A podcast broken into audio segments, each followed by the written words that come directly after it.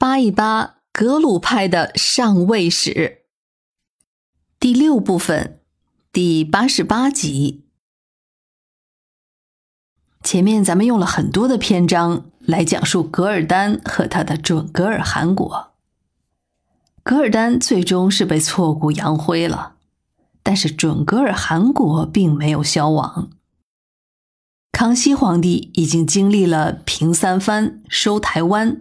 战俄国，收复科尔克，还有平定噶尔丹，他的国力消耗着实不小，多少也得歇歇了。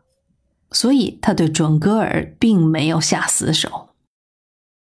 而且在平定噶尔丹的战争中，实际上准噶尔内部的反对势力做了太大的贡献。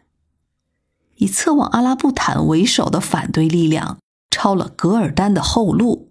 抓了噶尔丹的妻儿，让他孤注一掷，只能在漠北地带盘桓，跟清军周旋，这才让清军可以集中力量击溃噶尔丹。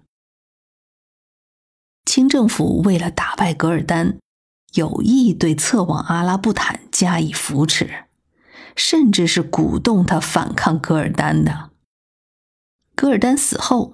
大清并没有对准噶尔再多做什么，策妄阿拉布坦也就顺理成章的成了准噶尔的首领。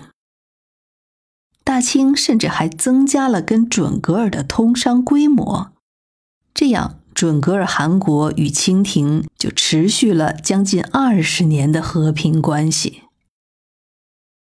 不过，这位策妄阿拉布坦。并没有臣服大清朝的考量，他跟噶尔丹的争斗，更多的还是部落内部的地盘争夺。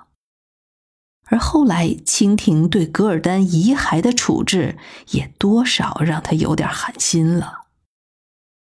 不过清朝这边对他还是寄予了希望的，即使他不变成清朝的藩属，至少也是一个盟友。能守住大清的西北大门。不过，随着准噶尔的休养生息，实力逐渐增大之后，这个侧望阿拉布坦多少也有点飘了。他开始向清廷索要噶尔丹当年打下来的，又在战败中被大清占领了的疆土。一七零零年。又借着平定喀什骚乱的机会，他重新占领了喀什。几年之后，又向哈密下手了。但是清军在康熙皇帝的严令下，死死的守着哈密，一步不退，因为这可是西域通往青海和西藏的要道。到了一七一五年，策往阿拉布坦。在向西跟俄罗斯的战争中取得了决定性的胜利，牢牢的守住了鄂尔齐斯河流域。此时也是为了要解决掉他进军西藏的障碍，又开始对哈密出手。只不过这一次，哈密那边他是在佯攻，他要吸引清军的驰援。借机可以偷袭青海，进入西藏。要说起来，可能很多人对策妄阿拉布坦这个名字，最早是从电视剧《雍正王朝》里听来的。其中大名鼎鼎的十四爷胤禔，就是在策妄阿拉布坦打败清军之后，临危受命，被任命为大将军王的。大概很多人也就是这样才听说了这个侧望阿拉布坦的名字。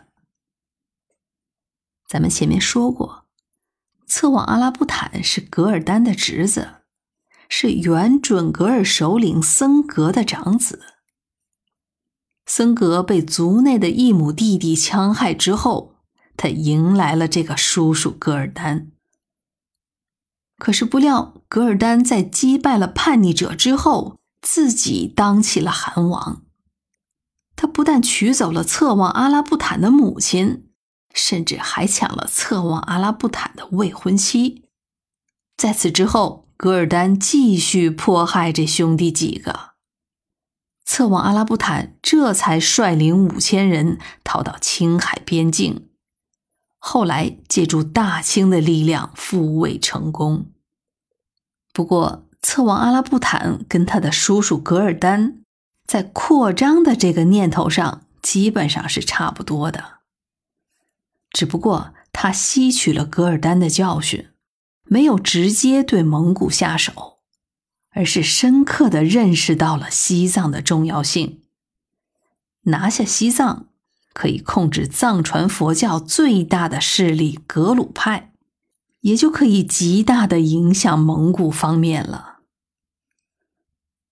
再加上这个时候，拉藏汗和青海蒙古的和硕特部，还有三大寺之间几乎闹得水火不容。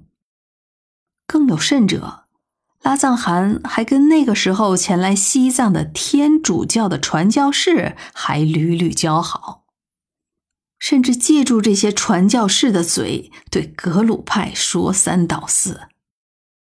这也让格鲁派的僧侣对拉藏汗更加的痛恨。所有这一切都让策王阿拉布坦看到了机会。正赶上这个时候，拉藏汗的长子噶尔丹丹中已经到了成亲之年，开始在王族贵胄的公主中选亲了。也活该他倒霉吧。他看上的正是策旺阿拉布坦的女儿。